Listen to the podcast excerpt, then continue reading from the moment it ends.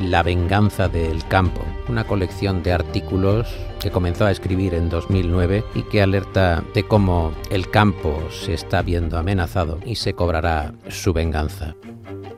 Manuel Pimentel Siles, buenas noches. Muy buenas noches, gracias por la invitación. Es usted ingeniero agrónomo, ha estudiado, ha viajado, vive en el campo. Cuenta en su último libro, La venganza del campo, que mm, también recogió aceitunas en Sevilla. ¿Cómo fue aquello? Bueno, yo como tantos niños del baby boom, ¿verdad? Donde éramos muchos, muchos hermanos, pues bueno, pues para ayudarme, para tener para mis gastos, para mi viaje. A mí, gracias a Dios, mi padre me pudo pagar la carrera, pero me ayudaba y trabajaba, ¿no? Trabajé en diversas faenas y la que más me gustaba, porque a mí el campo me ha gustado de pequeño mucho, pues era trabajo en el campo. Y así en cuadrilla, pues cogía aceituna o, o por ejemplo, en Tierra de Barro una cuadrilla de estajo. Inglaterra también. Inglaterra fue curioso. Eran peras, ¿no? Eran peras, fruta, ¿no? Peras y otras frutas. Era la época de los, de los viajes, ya estaba en la universidad. En ese momento no podía pagarme un viaje a Inglaterra, pero con un amigo, Juan Pedro Soto, también sevillano, eh, dijimos, ¿qué hacemos? ¿Nos vamos a Inglaterra? Venga, pues nos vamos. Habíamos hecho un trabajito midiendo fincas y nos fuimos con un billete de mes y pico y comprobamos que aquello cuando llegamos cinco días a Londres no, no teníamos un duro y tuvimos que buscar trabajo. Y entonces nos dijeron de campos de trabajo, que eran campos con barracones, normalmente inmigrantes eh, magrebíes y, y turcos, y estuvimos tres o cuatro españoles que coincidimos allí y nos pagaban por kilo de pera recogido, lo cual nos permitió reponer las finanzas. Estuvimos allí pues 20 días y pudimos seguir el resto de mes con los ahorros del campo. Está el refrán andaluz, fíate de uno del campo y no de uno del banco. ¿Esto es correcto? En el campo, bueno, ya todo cambia tanto y evoluciona, ni es bueno y no, pero sí hay una, una cierta ética, ¿no? No había grandes eh, documentos la, y la palabra pesaba mucho. Tú tienes que acordar con personas y la palabra pesaba mucho, ¿no? Uh -huh. Sí, yo creo de alguna forma en aquellos lugares que no, no son operaciones demasiado complejas tampoco, la palabra sigue pesando. Y buen refrán ese. En su último libro que se está vendiendo con fluidez, hay una serie de pronósticos, porque el libro es una colección de artículos desde el año 2009, que se publica el primero, y hay un sentimiento también de nostalgia, un sentimiento poético. Habla de las cabañuelas frente al smartphone. El campo andaluz está también relacionado con la magia, con la superchería, con la superstición incluso. El, agricultor mira todo, mira el smartphone, mira los pronósticos de los americanos, de los alemanes, de los españoles, están las últimas y también algunos miran las cabañuelas. Es decir, eh, en fin, y, y, y, a mí personalmente, que me gusta mucho la, la, tecnología, también me divierte mucho la tradición que hay en, la, en las cabañuelas, ¿no? A veces aciertan, a veces no, pero en fin, siempre es una cosa antropológica interesante. En el libro hay, bueno, un tono poético, hay un tono, el campo es muy evocador, ¿no? Lo, eh, está sometido a determinados ciclos naturales que conllevan, pues, olores, sabores, fauna, movimiento, eh, celo de animales, en fin, tiene, y, es muy bonito recogerlo, ¿no? Y el toque.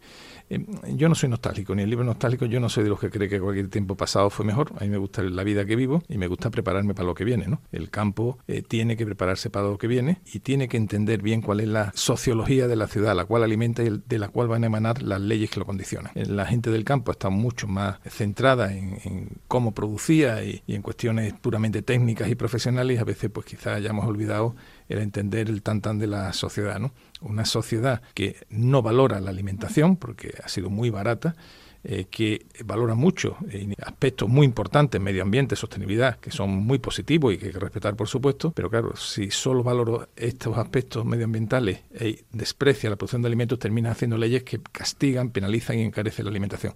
Por eso la venganza del campo va a ser una subida de precios fuerte que estamos comenzando ya a experimentar y que va a continuar. Hace una comparativa que lleva claramente a otros tiempos. Se nos va notando la edad, señor Pimentel, claramente, porque cuando dice estudias o trabajas, si dices eh, sí, yo trabajo, pero trabajo uh, criando cerdos, frente a otro o a otra que dice no, yo investigo análisis de datos. ¿Quién ligaría más, el de los cerdos o el de la base de datos informática? Hoy, claramente el de la, de la base de datos informática, ¿no? que es un oficio pues molón, que atrae. Siempre hubo oficios con más SEIPOL y, y, ahora claramente pues lo vinculado a la, a la informática, la, que es donde está el vértigo de la actualidad, donde hay la, uh -huh. la alta renta. ¿no? Pero bueno, eh, el, al fin y al cabo, ese que hace los datos y que gana mucho dinero y un oficio en fin, necesario y con gran futuro, uh -huh. tiene que comer tres veces al día. Y si nos olvidamos de los que le producen la alimentación necesaria y no los valoramos suficientemente, pues al final corremos el riesgo de que falte alguna de esas comidas o que se pongan mucho más caras de lo que hoy están. Probablemente el que es gestor de datos que tiene un buen sueldo pueda permitirse pagar el doble por la alimentación de lo que paga hasta ahora. pero mucha parte de la población le va a costar muchísimo. ¿no? Y tenemos que ser cuidadosos porque la fuerza de la ciudad de alimentos eh, va a ser notable estos próximos años. Cuando se habla de la energía renovable, vemos que también tiene una incidencia, lo vemos a diario, pero quizá lo ignoremos, eh, una incidencia con respecto a nuestro paisaje y usted lo explica también. Eso tiene una incidencia y lo que es el, cambio del, campo está motivado por esa ambición de cambio eh, de energía. ¿no? La sociedad eh, ha llegado a la convicción, y yo estoy de acuerdo con ello, de que es bueno buscar fuentes alternativas de energía pues al tradicional petróleo y ahí nace la energía renovable. ¿Veremos el fin del petróleo, señor Pimentel? no veremos que van convivirán con otras fuentes de energía de forma creciente, pero el petróleo a día de hoy tiene una, una fuerza. ¿Cumplirá la Unión Europea su plazo de limitar o eliminar directamente el motor de combustión? Lo eh, cumplirá, pero a más largo plazo de lo inicialmente previsto. se dilatará el plazo. Va a dilatar el plazo, eh, con, toda, con, toda, con toda seguridad. Las energías renovables son buenas, sí, sin duda ninguna, eh, a mi modesta opinión, pero habría que aplicarles los mismos criterios de medir que a cualquier otra actividad. Aquí hacemos con doble vara. Eh, si unos frutales están siendo regados por goteo, pues nos quejamos porque la, fin, eh, se le echa herbicida y las gotas percolan y llegan a los acuíferos, por decir un caso. Si más adelante ves un campo de paneles solares, que es una especie de gran cucaracha brillante, negra, con patas de, acero galvanizado, eh, con dados de hormigón, con mallas, con su estación eléctrica, es decir, algo profundamente contaminante que riegan todos los días con herbicida para que no nazca forraje debajo de los de los paneles. Y entonces ahí el imaginario que tenemos es tan fuerte de que eso es renovable y limpio que vemos, vemos como un medio ambiente sano, cuando eso tiene un costo ambiental tremendo. Yo estoy muy de acuerdo con la energía renovable, pero aplíquese el mismo criterio ambiental que se aplican al resto de actividades. Eh, hemos hecho, eh, vivimos en un rapto pasional tan alto por las renovables que estamos obviando, no vemos el elefante que estamos metiendo en la propia en la propia casa. ¿no?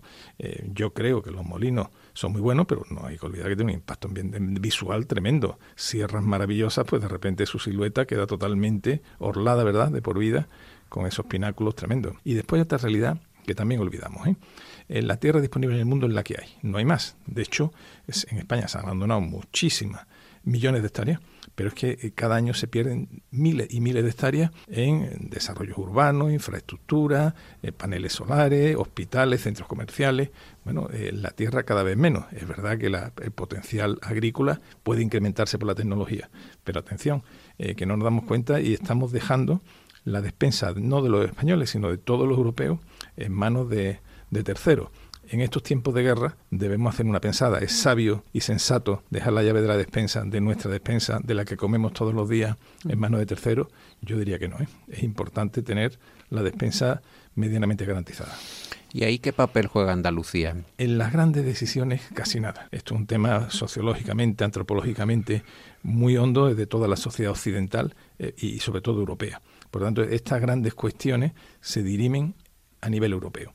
En el imaginario eh, todavía el norte de Europa es más agresivo hacia el agricultor que Andalucía. Andalucía es una sociedad, en fin, tradicionalmente o determinada zona de Andalucía, profundamente agraria, no solamente en lo económico, sino en los valores, cultural, y aquí se ha convivido un poquito mejor que en otras zonas, pero bueno, la gran ola eh, también llega, ¿no? Eh, Andalucía en todo caso es, ha sido, es y será una potencia agronómica de primera dimensión. Eh, yo soy muy aficionado a la arqueología. Eh, el Valle del Guadalquivir siempre se recordó un valle proverbial, de riqueza proverbial agrícola. A día de hoy el potencial agronómico es tremendo. Y ahora, gracias a las, técnicas agrarias de invernadero, cultivo intensivo, hidropónico, toda nuestra costa mediterránea, que tiene un clima desde Almería a, a Málaga, ¿no? absolutamente templado en invierno y excepcional, pues la ha convertido en una potencia agronómica de primera división internacional. Por tanto, yo creo que Andalucía, en cualquier circunstancia, tiene un potencial agronómico enorme y un potencial de tecnología vinculado a él que permiten escuelas de agrónomos, de tecnólogos, de, de informáticos, de toda la disciplina de vanguardia, vinculado que, en fin, yo soy muy optimista en las posibilidades. Se trata de que no nos la carguemos nosotros mismos. Habla de la food tech, de la comida tecnológica. ¿Habrá jamón tecnológico, señor Pimentel? ¿Comeremos eh, cinco jotas de plástico? Eh, cinco jotas no vamos a comer de plástico. Lo que sí va a haber un esfuerzo muy grande Pero comeremos comida diseñada por la propia máquina, totalmente artificial. Lo van a intentar. Yo ahí personalmente estoy abierto, oye, todo lo que sea mejora y si está a un precio razonable y con las garantías de salud, estupendo, ¿no? Todo lo que sea alternativa, darle alternativa a la población, es estupendo. Eh, a mí lo que no me gusta de esto es que empieza a haber un criterio moral. Eh, la alimentación con base animal es mala, la alimentación con base laboratorio es buena. No las dos son buenas, cada uno que coma lo que estima oportuno. Ahora mismo hay grandes inversiones, normalmente vinculadas a grandes grupos tecnológicos, que eh, proceden de la siguiente forma. Son células madres, los meten en gigantescos reactores biológicos, las células se van replicando y tú tienes distintos reactores con distinto tipo de células, una de tocino, una de magro, una fin, y después pues las mezclas con los aditamentos adecuados para sacar un producto ¿verdad? que da una consistencia parecida a la carne y te lo comes. Bueno, es una carne sintética, supongo que irán avanzando y supongo que al final tendrá un sabor medio agradable. Yo no me opongo, pero eso a día de hoy no solamente tiene más impacto en el medio ambiente y cierto riesgo para la salud, pero sobre todo es que es carísimo.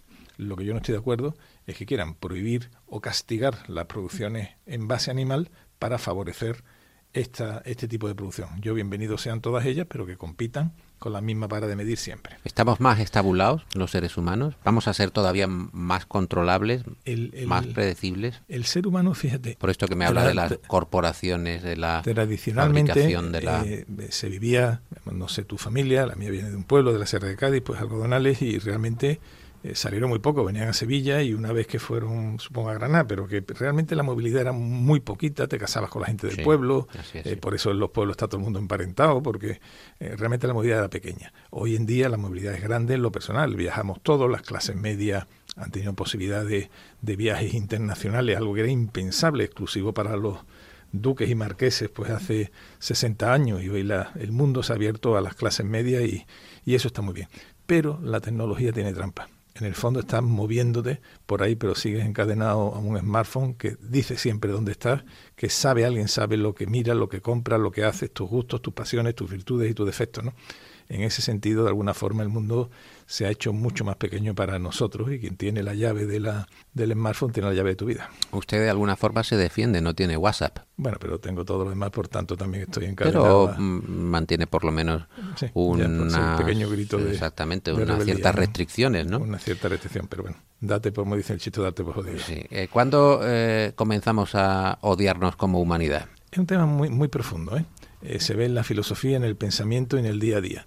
Eh, eh, la humanidad siempre se fascinó a sí misma y llega de Renacimiento, descubrimos el hombre, de la, ilustración, la razón, el mecanismo del siglo XX, el avance, en fin, creíamos que estábamos llamados a crecer, de repente, y en parte por razón, ¿no? y por un inconsciente colectivo nos damos cuenta que no podemos seguir creciendo, que en el planeta no cabemos, en fin, tiene que tener límite, que consumimos recursos, empieza en un inconsciente colectivo profundo, muy respetable y muy importante, por cierto, de eh, que nuestro crecimiento no puede ser infinito. Y eso hace que de alguna forma hayamos dejado de amarnos nosotros mismos.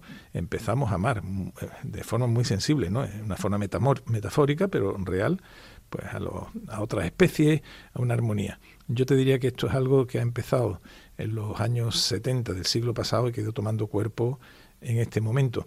De hecho, ya hay, en fin, importantes opiniones y una corriente que yo no comparto, pero me parece muy digna intelectualmente, de limitación del crecimiento o incluso de decrecimiento. Y hay algunos que ya es inquietante que postulan abiertamente que la población mundial debe de crecer, ¿no? En fin, yo sé de forma natural y espontánea, bueno, que la población evolucione no quiera, pero que no nos decrezcan, por favor, que ese sería otro tema. Eh, ¿Sigue siendo usted ministro, uh, Pimentel? No, no, yo vamos a A la hora de la identificación, eh, la gente lo identifica... Este es el ministro, fue ministro. Sí, sí. Eh, todavía hay el, el, esto como eso decía Antonio Gutiérrez, líder de Comisión Obrera, ¿no? Que cuando eres ministro o secretario general de un gran sindicato es como un, fantasma, no te acompaña toda la vida, ¿no? El ministro te acompaña. Eh, como he tenido distintas actividades, hay personas que me conocen como ministro, personas que te conocen por las otras eh, actividades, pero sí, sí, marca, marca, marca mucho. Eh, otra cosa es que la gente se acuerde ya de qué partido ha sido, de que, de que ahí tenemos otras otras personas creen que sigue siendo ministro a día de hoy. En fin, esto ya es el tutum revolutum. Eso es lo que me contaba eh, Peña Fiel, ¿no? Después de muchas eh, tardes colaborando con Encarna Sánchez, Encarna falleció. Uh, Gran y, personaje. Y ya le seguían diciendo a, a Peña Fiel por la calle, lo escucho todas las tardes con Encarna. Encarna. Y ya Encarna estaba enterrada desde hace años atrás. Las deliberaciones del Consejo de Ministros no se pueden comentar, claro. Son secretas, sí, sí. Son secretas. Hubo un, sucedido que se comentó en tiempos cuando ustedes llegaron al poder que un ministro andaluz, no usted, le, ah, le dijeron eh, al sentarse en la mesa, ¿qué hacemos ahora? Acabamos de llegar al poder. ¿Por qué tú que eres andaluz no nos cuentas un chistecito? Y este dijo, el chiste lo va a contar tu puta madre. Estuvo bien dicho, por cierto. Estuvo bien dicho. Consejo de Ministros depende mucho la dinámica de grupos, como cualquiera que vaya a una reunión, eh, de, tanto la cultura que haya como también del líder, ¿no? Eh, yo sí puedo contar, yo fui ministro con José María Aznar y había dos liderazgos que, oye, que los dos funcionaron, ¿no? Felipe González y Aznar a sus distintas formas, pero Felipe, que es extrovertido, él habla, es, hablador, si lo has tratado, tiene es una avalancha humana, ¿no? Es un portento humano de hablar, pum, pum, pum, hablaba tal, tal, tal, contaba todo, después decía, ¿cómo lo, cómo ven los ministros? Aznar, por ejemplo, era la inversa, tema, tal y ya opinábamos todo lo que pensamos y él después tomaba la, decisión, ¿no? Son criterios de, tradiciones, pero va mucho en la personalidad de cada... De Aznar contaba, contaba Pepe Oneto que mm, tenía la necesidad de que le contara algunas cosas, trataba de sonsacarlo y tal, y Aznar era implacable. Pero hicieron un viaje a México para cubrir una gira de Aznar en, en México como presidente del gobierno y entonces eh, Pepe Oneto vio la oportunidad. Dice, 12 horas, 11 horas en el avión, este va a hablar. y no habló absolutamente nada. Ni siquiera en la posibilidad de estar juntos en el avión dijo nada, nada ni relevante ni no relevante. No dijo absolutamente nada. Y lo contaba Oneto como un baldón en la carrera. Yo soy capaz de, hablar con una estatua. ¿no? Y, Oneto es un buen profesional. ¿eh? A Oneto no se le escapaba a a nadie. Desde luego que no. Eh, recomendamos vivamente su, su libro, La venganza de del campo, que va por qué edición exactamente. Ahora llega la quinta. Manuel Pimentel Siles, muchas gracias por encender la luz del flexo. Muchísimas gracias por permitirme esta charla compartida. Muchas gracias. El flexo es una farola en la esquina de tu mesa. Te voy a contar algo que un día me dijo mi padre. Mira las estrellas. Los grandes reyes del pasado nos observan desde esas estrellas. ¿De veras? Sí. Y cuando te sientas solo, recuerda que esos reyes estarán ahí para guiarte. Y yo también.